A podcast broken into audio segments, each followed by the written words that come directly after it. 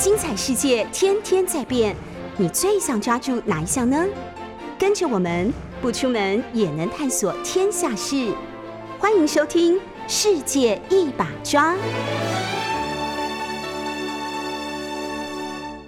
各位听众各位听众朋友，大家早安！非常欢迎收听六四八九八新闻台。你在所收听的节目是《世界一把抓》，我是杨超。我们在九八新闻台的 YouTube 频道有直播，也欢迎大家可以看直播。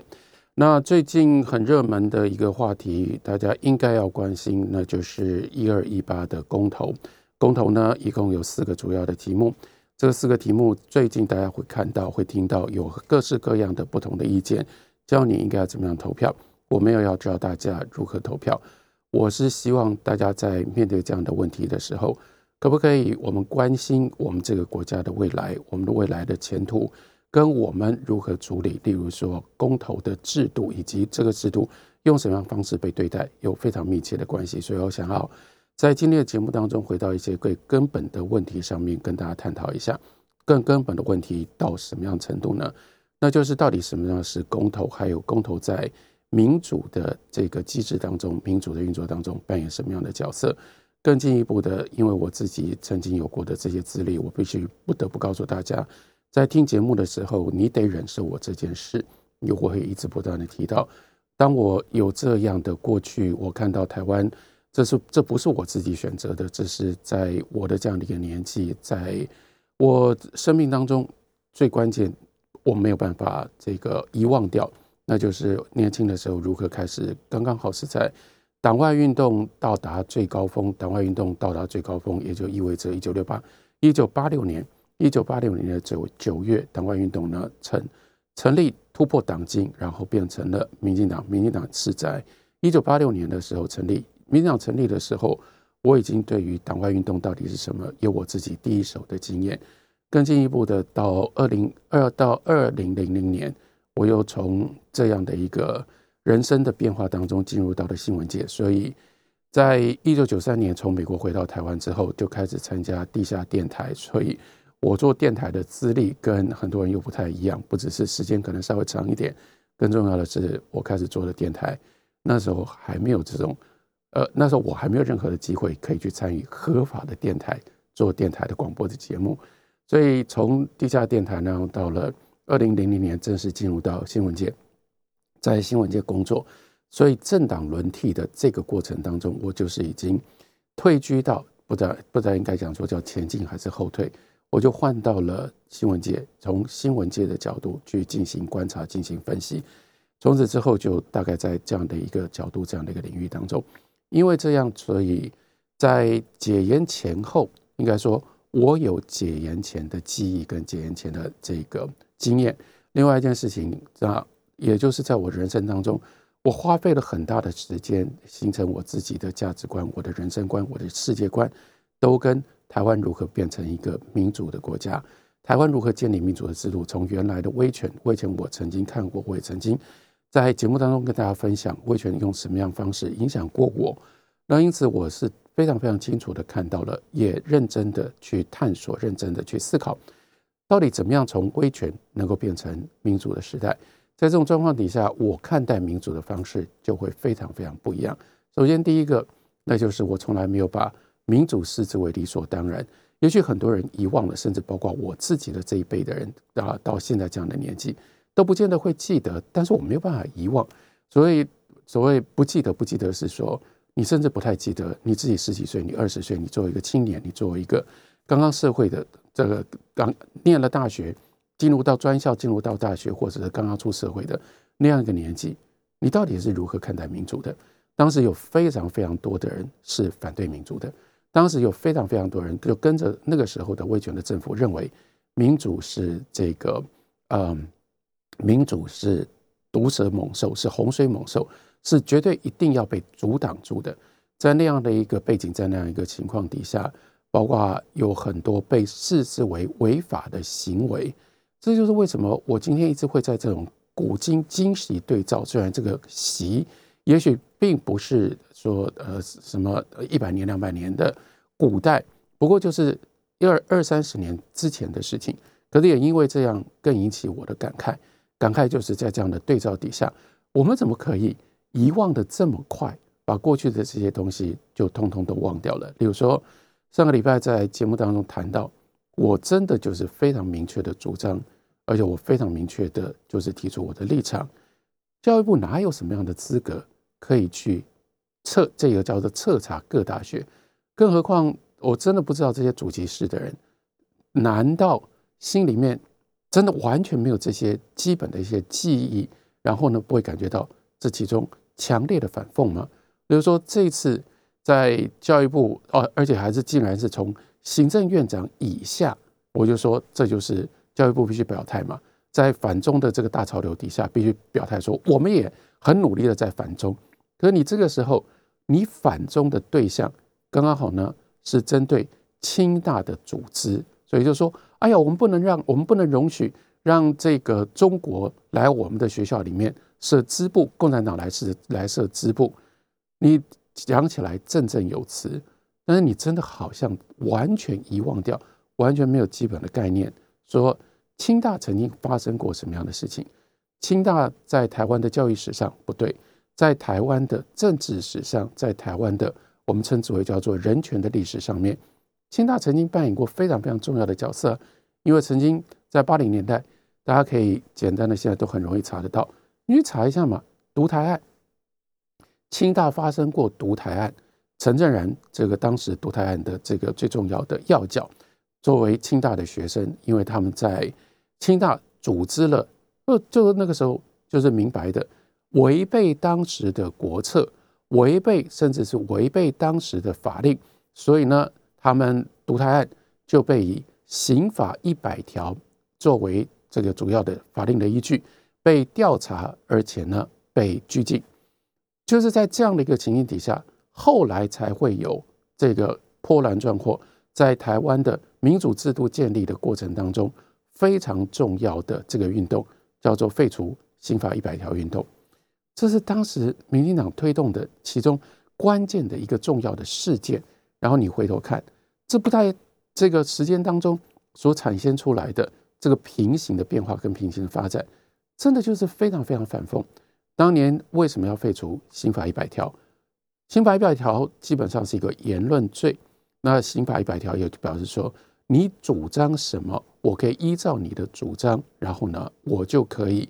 这个。呃呃，调查你，甚至呢，因为你的主张是违反国策，因为你的主张是跟用国策所定定下来的部分的法律是相违背的，我就可以入你于入你于刑。那当时就有一个，请大家回头看一下，独台人当时其实就有这样的一个非常重要的一个争议，争议就是承认他们的到底是停留在言论的阶段，还是他们已经有了组织。所以就看起来又好像，如果你不只是在言论上，当时对于到底台独委论言论能不能被被容忍，都还有很多的争议。更何况说哦，如果你在这里，你在学校里面有一个台独组织，当时一面倒的这个这个立场、这个意见，这就是为什么民进党要用这种方式挣扎的去试图重新建立或者是重新检讨，让台湾可以有一个民主自由，可以有一个多元发展、多元意见。甚至是多元组织在台湾都可以发展的这样的一个空间，这个空间叫做民主的空间。那如果说今天同样是清华大学，然后呢，你们就不会感觉到说，当年国民党用这种方式看待台独的言论、台独的主张、台独的组织，今天你们竟然就翻过来完全一样，然后呢，完全回到了。威权时代的思考的方式，跟威权时代的对待的方式，乃至于威权时代讲话的那种口气，就是一副只要在这个校园里面有跟中国有关系的思想，有亲中的思想，有亲中的组织，我们当然可以抓，我们当然可以查。这个当然也太理所当然了吧？至少我们说，台湾过去稍微只要我们愿意回头去整理台湾过去民主运动的历史。这就不应该是被允许的。如果我们愿意回来整理台湾民主运动的过程跟历史的话，这也就是另外讲到了跟公投有关，就是我的感慨，也就是当年因为并不是整个社会是民主政治，是民主政治，是民主制度，甚至连总统直选都不是那么样。大家都赞成，大家就认为是应该的一件事情。在那个时候，为了要推动民主，跟民主要有所关系，你必须要有这样的一个心理准备，你要讲道理。虽然那个时候，例如说刚开始的时候，民进党，民进党有两条路线，一个民一个路线呢是以新潮流所代表的，基本上我们可以称之为叫做革命青年路线，但另外有一部分是美丽岛系，美丽岛系尤其是当时许信良，许信良就提出了叫做选举总路线，选举总路线其实是延续着这样党外的过程当中，更可以进一步远溯，远溯到一九五九年、一九六零年，当时。这个重要的代表性人物，一边是从大陆来的自由中国的发行人雷震，另外一边是当时本土参加地方选举的最重要的核心的人物，同时自己也是一个报人，那是李万居，是这个雷震跟李万居、李万居结合在一起，要用言论去影响选举，要投入在当时的其实层次并不高，不过就是县市政府跟县市议会的选举。用这种方式，还有乡镇长的选举，用这种方式希望培植雷震，希望可以在台湾让台湾突破国民党一党专专政、一党独大的情况，然后能够出现反对党。那这是另外一条路线，这一条路线也就是后来在民进党党内以美丽岛的以美丽岛系所代表的，那就是要参与选举，要想尽办法争取民意，争取民众的支持。这两条路线虽然在民进党内都存在，而且曾经发生过非常激烈的争辩，可是我们看到后来的变化跟发展是非常非常明确的。革命路线或者是革命的这个这个革命的行动，像这个一九八八年五月二十日所发生的五二零运五二零事件，然后到后来风起云涌，一时曾经非常热闹的社会这个街头社会运动。到后来，在台湾的政治上，从来都不是真正的主流。台湾能够建立这样的一个民主的过程，它的主流是我们今天整理这段历史。我还是希望大家至少要能够知道，尤其是如果年轻的朋友，你至少要知道你自己现在所处的这样的一个台湾、这样的一个社会、这样的一个制度，到底是怎么来的嘛？如果连这样的来历都不知道，我真的不晓得，当面对像公投。包括如何看待公投，更不要讲说个别的公投的题目，你要如何思考，你要如何投票，你的依据到底是什么？我相信这样的这样的稍微的这个历史的知识，应该对于你了解台湾，你认同台湾，你认为台湾是什么？你要如何爱台湾？如果你要让爱台湾不只是一个口号，你至少要认识台湾吧，而且不要用单纯只是这个呃政府，然后呢？透过教育教育体制，从课本上面告诉你、教你的你所认识的台湾，台湾那么样的复杂，台湾曾经在我这一代当中这么短的时间之内就有这么多的变化，这些东西你可以完全不知道吗？然后再讲回到刚刚所说的，如果我们看台湾的民主的历史，台湾民主的历史这一条主轴主线其实是非常非常清楚的。例如说，我们今天在讲到台湾的民主的时候，我们会特别强调。在思想跟文化上面所做的曾经发生过的重大的作用。讲到台湾的民主，例如说有几本杂志是你没有办法跳过，你一定要讲到的。在这个之前有自由中国杂志，接下来一九六零年代有文心杂志，接下来进入到一九七零年代有大学杂志，有台湾政论，然后从台湾政论更进一步就拉出来，接下来有八十年代有美丽岛，那这就叫做。党外杂志，那为什么在台湾的民主运动当中，我们要讲这么多杂志？甚至在相当程度上，台湾的民主运动跟台湾的杂志史，还有台湾的杂志查禁历史、书籍查禁历史是密切不可分的。也就意味着，那个时代如果没有这些杂志前仆前仆后继的，一直不断在宣扬各式各样跟民主反威权、反国民党、反一党专政、反国民党对于思想教育、反国民党。在教育的体制当中去控制学生的所有这些措施，提出了抗议，提出了反对，而且是前仆后继，一直不断的持续，不断的扩张，扩张，然后不断的寻找用这种方法跟社会沟通，让大家可以借由阅读杂志而产生了新思想，有了新的刺激。如果没有这样长期间的努力，怎么会有那后来具体变成了政治势力的，不只是党外运动，更怎么可能冲击那个时候一党专政、一党独大的国民党的政权、国民党的结构？如果没有这些，不可能有台湾的民主，不可能有今天台湾这样的一个多元社会所依赖的这样的一个政治的基础。然后从这一点上面来看，我说我感慨的是什么？那就是当年如果你要你要这个跟民主有关系，正因为民主不是一个 given 的，不是已经记得的，不是我们视之为理所当然，因而往往就忘记了它的存在。那么你跟民主之间的关系？一定是一个思考的关系，因为所有其他人，包括你周遭的人，例如说我在高中的时候，我自己就心里非常非常记得那样的一个，在那个时代真的叫做愚蠢的看法、愚蠢的举动，发生了美丽美丽岛事件。一九七九年美丽岛事件发生的时候，我在建中念高中二年级，我念高二的时候，然后因为在美丽岛事件发生之前，然后从高一就开始因为建中。非常非常靠近重庆南路，每次呢放学的时候，从建中一路走，经过经过重庆南路，然后到台北车站。那在这个走路的过程当中，就看到了就有这么多的书店，就有这么多的报摊、书报摊。在书报摊上面就看到了这些杂志。那个时候书报摊上最醒目的杂志，让你会觉得最有吸引力的，就是这些党外杂志。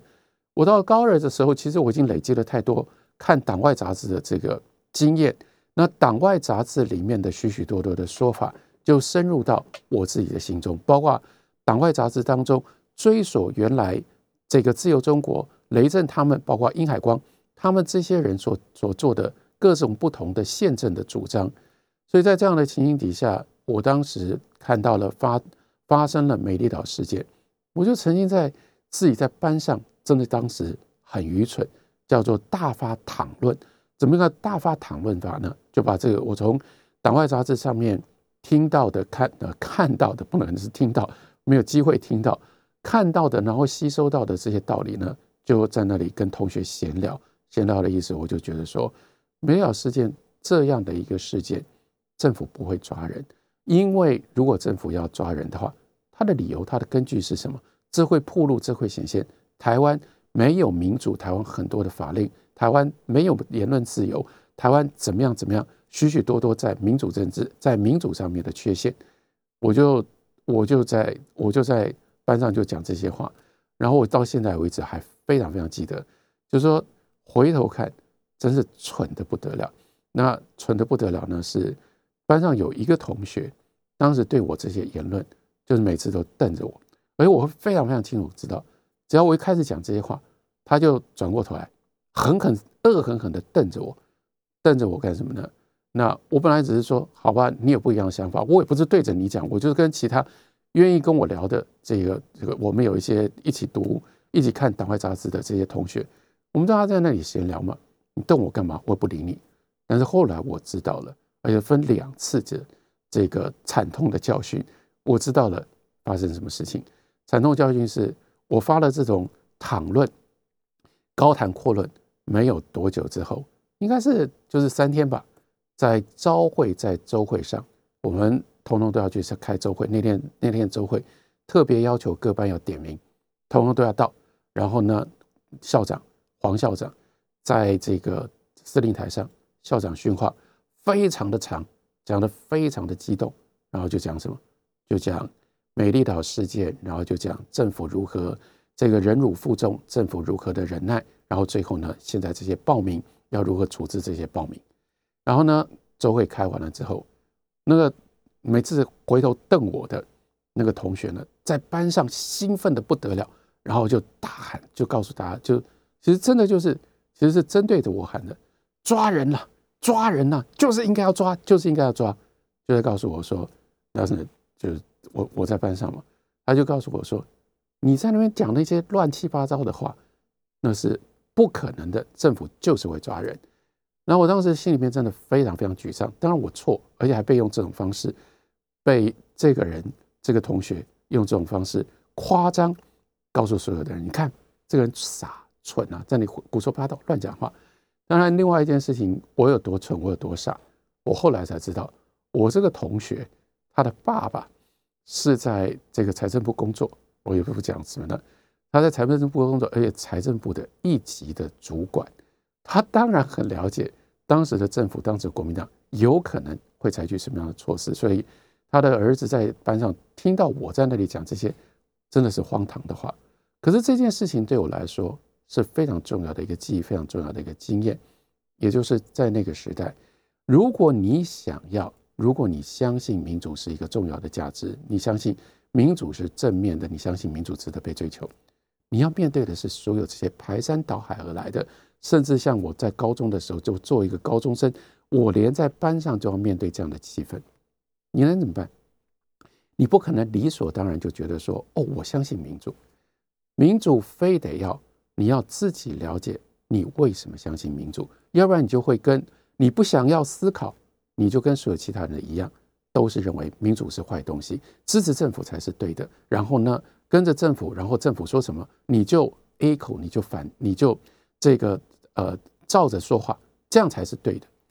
你要主张民主，你非得要能够自己思考，思考了之后，你非得要自己做出判断。还有更重要的是。你必须要讲理，因为力量是站在别人那边，别人要抓你就抓你，别人要打你就打你，别人教官要约谈你就约谈你，警总要找你喝咖啡就找你喝咖啡，你还能怎么样？你不能怎么样的情况底下，你唯有的力量就是我道理站在我这边，或者我相信我认为道理站在我这边，所以那是一个民主非得要讲理的不可不可的一个时代，但是相对的。我所看到这几十年之后，台湾变成了这样的一个民主的社会，但是倒过来，大家对于民主的道理就不再那么在意，包括公投是什么，公投的道理是什么，我们要怎么看待公投，大家就在那一直陷入在这些题目上，而不是回头讲更根本的道理。您所收听的是 News 九八九八新闻台世界一把抓，我是杨照，今天跟大家聊一下，我希望大家会愿意来思考一下，不要一直都陷在。一二一八公投的这四个题目到底怎么样是对的？应该如何投票？我们可不可以稍微用用高一点的层次先来看一下公投的道理？公投的道理，我们认识公投的道理，其中有一种方法是我们可以至少从上一次的公投这个跟大选一起的公投，我们可不可以从上一次这个公投当中公投当中的这些题目，然后呢？题目当中所得到的结果，我们可不可以稍微吃到一点点教训？我们可不可以从最根本的这么简单的一件事情开始？比如说，在那次的公投，我们得到了，我们应该要得到什么样的教训？让用这种方式让我们来认识公投是什么？例如说，非常关键的一件事情，那就是公投关于基本权利不可以公投。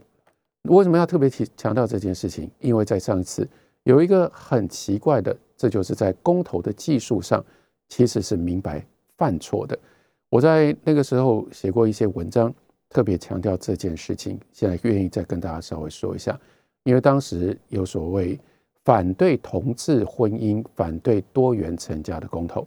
那我为什么说这是一个犯规的公投？因为这个犯规的公投，其实到后来就非常明显呢，因为。这个公投其实不管它最后的结果，就是说，即使是这个公投结的决，这个公投投出来的投出来结果是反对同志婚姻，它不可能有任何的效力。为什么它不可能有任何的效力？因为它就牵涉到法律未结的问题。法律未结的问题，也就意味着公投，公投这是对于对于这个立法上面的一个重大的建议。可是呢，一直到今天，像之前。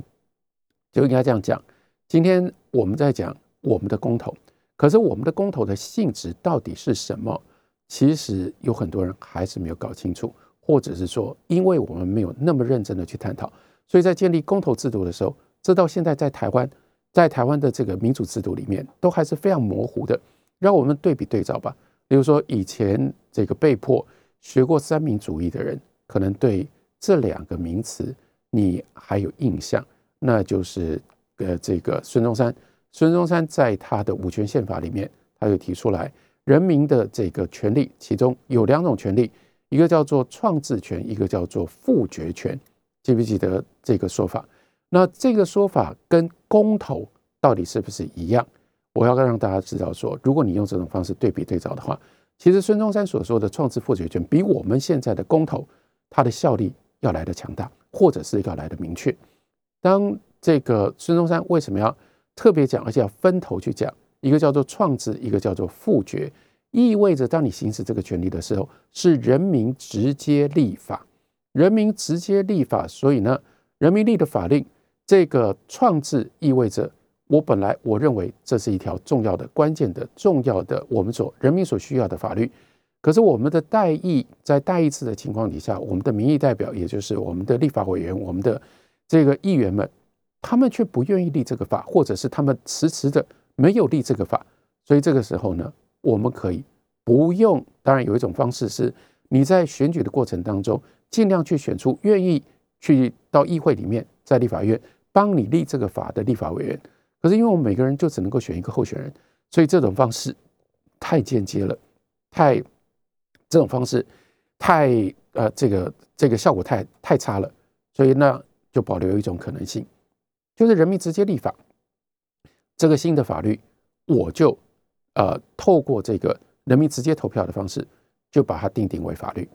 可是你要记得啊，这是人民直接立法，所以当我们在讲创制权，创制权意味着，如果行使动用创制权，那人民投票之后所创下来的、所通过的是法律。这个法律就跟立法院，那要看来看你的这个立法的层级。如果是国家的层级的话，那创制权、行使创制权所定下来的法律，跟立法院由立法委员他们所这个通过所创制的法律是同样位阶的。那就是说，一旦有了这个法律，这个法律就变成是 binding，它就是管辖所有的人民。然后呢，经过而且总统不可能有别的方式，要总统总统公布了之后，它就变成了真正的法律。好，这是。创制权，那什么叫做复决权？复决权是我们看到，哎呀，立法委员、立法委员他们所制定的这些法律，这些法律呢，不是我们人民不喜欢，因为我们人民不喜欢，所以我们用复决的方式。复决的意思就是把这个条这个法令呢挑出来，所以我们重新问一下，大家同意或者是不同意这个法令？这个是人民法律，人民行使对于既有的、已经继承的法律进行这个行使。否决权，所以这个复制复决权也就意味着你重新思考。如果你真的很讨厌，如果你受不了这个法律，你就投出，你就投下否决票。如果否决票偷超过了这个同意票的话，那这个时候我们就可以把本来是立法委员已经定定的法律，已经经过总统颁布了，我们就可以把它取消。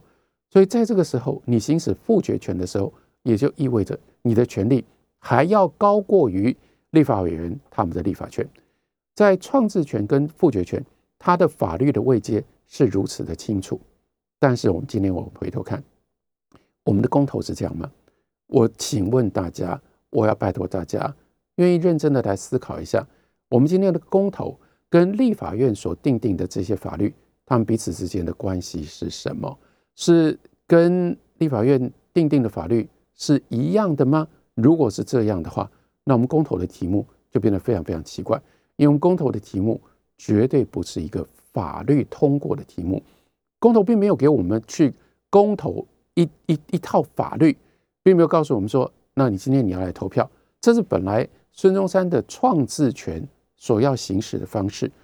我就既然他跟他如果通过了之后，这个法律这个法律的效力跟立法院通过的法律是一样的。他就必须要循着这个立法的途径，必须要提出一套法律，这套法律，然后呢让让人民自己来审议了之后，自己来决定我要不要定这个新的法律。我们现在哪有这四个问题？没有任何一个问题是一套法律让我们来通过。好啦，如如果它不是立法的性质的话，那它到底是一个什么样的性质？因为如果它是一个立法的性质，所以我们也就了解有一些最基本的规范。这个最基本的规范就会让公投有一个明确的限定的范围。从这个角度来看，我不得不告诉大家，虽然大家今天很多人还是很热衷的在那里讨论公投，我们公投的办法，我们公投的这个整个架构，目前是一塌糊涂、乱七八糟的。例如说，如果你像创制复决，因为它跟立法院所定定的法律，它是有这样的一个位阶上的相关性，所以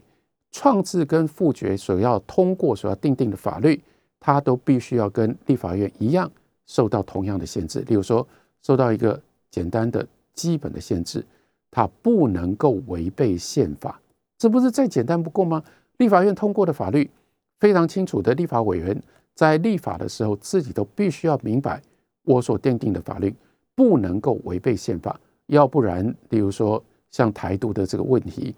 就不会就不会有这个这个巨大的一个门槛卡在那里嘛。因为你你不能够定定，即使是你是执政党，即使你在国会里面你占有多数，你还是有宪法作为你的根本的限制。你所定定的这个当下现在的这个民意，依照当下现在的民意，你所具备的民意的基础，你仍然不能够违背宪法。从这个角度来看，我们就知道上次的公投，公投这个多元成家的问题，这个公投这个公投问题本身就不应该成立嘛，就不应该存在嘛。除非又来了，那你的公投的位阶，你的公投到底在公投什么？除非你的公投的位阶是高于宪法的，如果这样。哇，这种公投很可怕，这就是为什么说哦，公投为什么有人会主张说我们可以来进行台独公投，或者我们来进行统一公投？如果是那样，那就意味着你认为这个公投是高于宪法的。我们的公投有这么了不起吗？或我们公投，我们真的是用这种方式、用这种位阶来进行公投的吗？大家要想清楚啊！可是如果不是，例如说他是在立法院立法阶层以下的。这个公投的效力是这样的话，他就不可能抵触宪法。既然他不可能抵触宪法，我们知道这个多元成家、这个同志婚姻，来自于到后来立法院所通过的多元成家的法律，依据的是什么？依据的是大法官的释宪案。大法官的释宪案等同于宪法的约束力。那大法官都已经说了，大法官说，定定在内在我们的民法上面。定定任何歧视同事婚姻的法律，通通都是违宪的。大法官已经如此明白的在宪法的层次上这样决定，我们还去公投这些干什么？所以到后来，其实大法官已经明白的就宣告，这个公投的结果，反对同同志婚姻不可能能够立法。如果立法院要依照这个公投的结果，真的再去立一个新法，他只会得到同样的结果。那他只要他只要在这个状况底下，这种法律一定会到大法官那里，就是会被认为是违宪，然后就是要被取消的。所以这是这是或这或这在干什么？这就叫做这个这个 much ado about nothing，这就是空忙一场，完完全全你已经知道这个结果不可能有任何的结果，为什么还要去做这件事情？另外一件事情是。那像这种公投，它所产生的，它所它所产生的效果是，我们应该要认知知道宪法的层次是什么，宪法到底在干什么？宪法是保障人民的基本权利，所以在这个大法官视线会议决议告诉我们说，同志婚姻在当下今天的这样的一个中华民国的宪法，这是基本权利的保障。既然中华民国的宪法已经保障了人民的基本的同性婚姻的权利，你怎么可以事实上是不可能用公投的方式予以取消？因为如果这个例子可以立定下来的话，后面它的东西太可怕了。比如说，我们现在就可以开始定定说，我可以取消这个一部分的人的，例如说，我们就可以公投来说，那这个九八新闻台可不可以继续享有言论自由？我可以透过公投，大家来同意。我们不让九八新闻台继续拥有宪法所保障的言论自由。公投如果可以用这种方式取消九八新闻台的言论自由的话，这是一件多么可怕的事！因为这是我们的基本权利。基本权利为什么我们可以相信、我们可以信任，然后我们可以行使？因为它写在宪法上，宪法是我们的保障啊。宪法的位阶不可以用这种方式被公投动摇、被公投挑战，这是我们必须要弄清楚的。可是没有弄清楚，所以会有。同性婚姻的公投，这不就是一件奇怪的事情了吗？休息一会儿，回来继续聊。您所收听的是九八新闻台《世界一把抓》，我是杨照。那今天跟大家聊一二一八公投，一二一八公投，容我在节目当中公开的、明确的表态：这个一二一八公投，我不会去投。为什么我不会去投？这是我今天的节目跟大家沟通的最基本的理由。我知道，在最近，而且在这个三四个礼拜当中，这件事情呢，只会越来越热闹。但是，如果我们在看到这些热闹的时候，我们可不可以找同时呢，稍微计较一下，那它的门道是什么？或者是说，你摆你摆开了这个热闹的外表之后，它里面到底剩下什么？我非常我这个我会用这种方式表态，那就是我希望提醒大家，台湾现在的公投其实真的是一塌糊涂。台湾这个公投的制度，就连公投的效力到底是什么，在我们的这个政治跟法律的架构底下都没有弄清楚。因为没有弄清楚的情况底下，我不知道大家在在在热闹什么，意味着你其实对于公投你投了反对或者是的同意或者是不同意，然后呢，到底是同意的一方会赢还是不同意会一方会赢，接下来会发生什么样效果，其实完全不知道。所以如果在这种状况底下，公投没有一个非常明确的一个位阶，公投没有一个非常明白的跟其他的。立法还有行政各方面的一个明确的嫁接，这个这个因果的因果的因果的安排，我不知道我们我们我们为什么还要用这种方式继续公投？比如说上一次的公投，我刚刚已经讲到了，他就明白的透显出来，你根本不了解公投是什么，所以你会去公投，已经由大法官视线明白的列为我们中华民国宪法所保障的人的基本的权利。我们竟然还拿去公投，说你同不同意？人，你同不同意？中华民国的国民应该要拥有同性婚姻的基本权利。你怎么可以把基本权利拿去公投呢？基本权利如果可以拿去公投，我当时也曾经举过一个例子。那我们现在来公投，你就要不要试试看？你要不要想想看？说，如果我们今天有一个公投的题目，这个公投的题目是在台湾所有拥有两亿以上的财产的人，他两亿以上的财产，通通都由政府没收。充公，然后呢，变成政政府的预算，然后可以用在社会福利上。你同意不同意？如果这样的一个公投的题目放在这个放在公投，如果它被当做公投的题目，你认为会不会通过？同意的人会比较多，还是反对人会比较多？我会，我必须说，我们就是必须要确保在我们的公投题目不会出现这样的题目，要不然太恐怖了。为什么呢？因为这是牵涉到。民在我们的在这个宪法上面所保障，而且呢一路下到我们民法的这个财产啦、债篇呐，所有相关法律，它背后的一个最基本的依据，那就是人民的私有财产权。私有财产权是宪法所保障的，所以它不能够被公投。所有由宪法所保证的基本的权利不能够被公投。可是我们到现在连这样一个很简单、很简单的基本的法则。都没有真正的在我们的公投法上面，在我们的公投的实行上面，能够被明确的认知，能够被明确的确定确立下来。还有另外一个，在上次的公投，我们应该得到的教训。上次的公投还有另外一个很有趣的题目啊，叫做冬奥高到叫做冬奥公投啊，冬奥东京奥运冬奥公投，冬奥公投讲的是什么？你赞不赞成？你同不同意？在下一次东京奥运的时候。我们要用，我们不要再用中华台北的名义，我们要用台湾的名义去参加冬奥。这是什么公投啊？这个公投为什么违背了公投的基本的精神？因为这个公投是不能够被执行的。其实想都想得出来，那这个公投就算它通过了，也就是啊，你可以说一面倒，好吧？我们到最这个夸张、最极端的情况，一面倒，百分之百人通通都同意，那会发生什么事？发生什么事？就是这个公投案通过了，然后呢？然后你要怎样去执行？这既不是立法上好了，最后就变成说，这叫做公投的另外一个效能，是对于在重大政策上面对于政府的建议。这是什么样的建议？意味着你还是要弄清楚啊。这个建议，这个这个建议，像冬奥，它就产生了非常非常荒唐的一件事，也就是政府知道了。但是政府能怎样？政府就只能说我知道了，我听到了民意的声音。可是这个民意的声音透过公投跟透过民调到底有什么不同？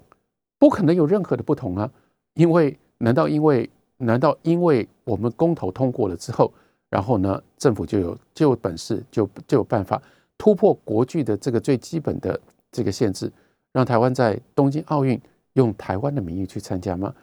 这是违背现实条件的一种公投。违背现实的条件的公投，如果可以投的话，它产生的另外一个就是延续到今天更麻烦的一个事了。那这个叫做给政府的重大政策的建议，那意味着政府可以听了你的建议，但政府可以无法执行。但是政府可以无法执行，接下来就牵涉到不能也还是不为也，那就意味着，那如果政府他听到了这个重大经经过了公投所给予政府的重大政策的建议，那政府说我不做，或者是我不要做，跟我不能做，这中间到底有没有差别？那你怎么去判断他到底是不为也还是不能也？这就是。为什么今天大家这么热、那么热情的去探讨这个重启核四公投？可是对我来说，这又是一个假的、完全不合格的，不只是假的、不合格的公投的题目。就连在社会上面，我们在讨论这些事情，在民意的这个层次上，它都是一个假议题。这个假议题是什么？这假议题是：到底还有机会、还有办法能够重启核四吗？这个重启核四，它背后所牵涉到的所有这些条件。到底它的这个 feasibility，它的可行性到什么样的到什么样的程度？我们得先把这个东西问清、弄清楚啊！这就很像冬奥公投一样，要让台湾可以用台让让要让我们用台湾的名义去参加冬奥东京奥运，这有很多很多的现实的条件。这些现实的条件到底是什么？我们不能，我们能够不考虑吗？然后呢，你可以不用在公投上面把这些事情基本上规定下来。如果没有这样的一个现实条件，我们这个公投到底有什么意义？好，然后接下来就是这又牵涉到，因为这些公投的题目，这些公投是最后当它通过了，必须要由政府来执行。它并不是像我刚刚所说的，比如说这个孙中山在五权宪法的架构底下，他所提出来的创制权、复制权，或者是部分，哎，大家可不可以不要这么偷懒？可不可以去把？至少世界上面到目前为止，大家在民主国家所曾经定定过的各式各样跟公投有关、跟公投立法有关的所有的例子，我们可不可以做一个完整的整理，然后从这里面找出一条我们自己台湾可以走的路，我们台湾自己要走的路？你去看所有的这些在公投的议题上面，如果能够真正发生，必须要发生效益，能够发生效益，它都不可能是走。由公投来制约政府，来命令规定政府做什么样的事情？为什么？因为政府也必须守法。那政府它的整个政策的执行的的过程当中，一方面它有它自己的政策的立场，它有它对选民的承诺。但是你一定要记得，政府在进行任何的政策、推动任何的政策的时候，其实真正最能够规范政府的还是法律。政府不能违法啊。所以，为什么到后来公投，如果你真的要能够找到能够希望公投它有所这个影响、有所效果，你非得要把它定在立法的这个层次上。如果不是在立法的层次上，你用这种方法，政府有太多太多的方式，它可以规避，甚至有时候更可怕的是，它可以扭曲，它可以借由这个这个公投所给予他的这个这个建议。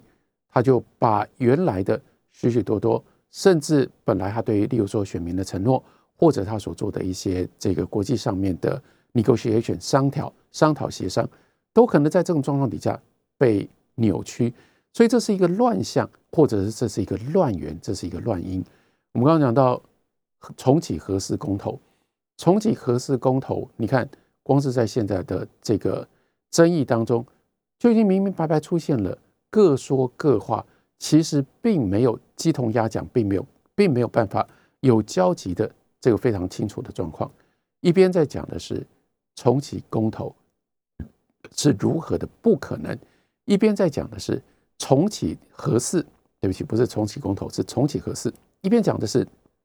重启核四能够带来什么样什么样好处，有什么样的道理；一边讲的就是就像冬奥公投一样，回到现实面上，哪有什么可以重启核四的空间跟条件？如果是这样，我们已经可以预见这个公投的结果。就算公投通过了，政府什么也不会做，什么也不需要做。如果是这样，大家真的认为用这种方式花了这种经费，花了这种政治跟社会的资源去公投，意义真的很大吗？感谢您的收听，下礼拜同一时间再会。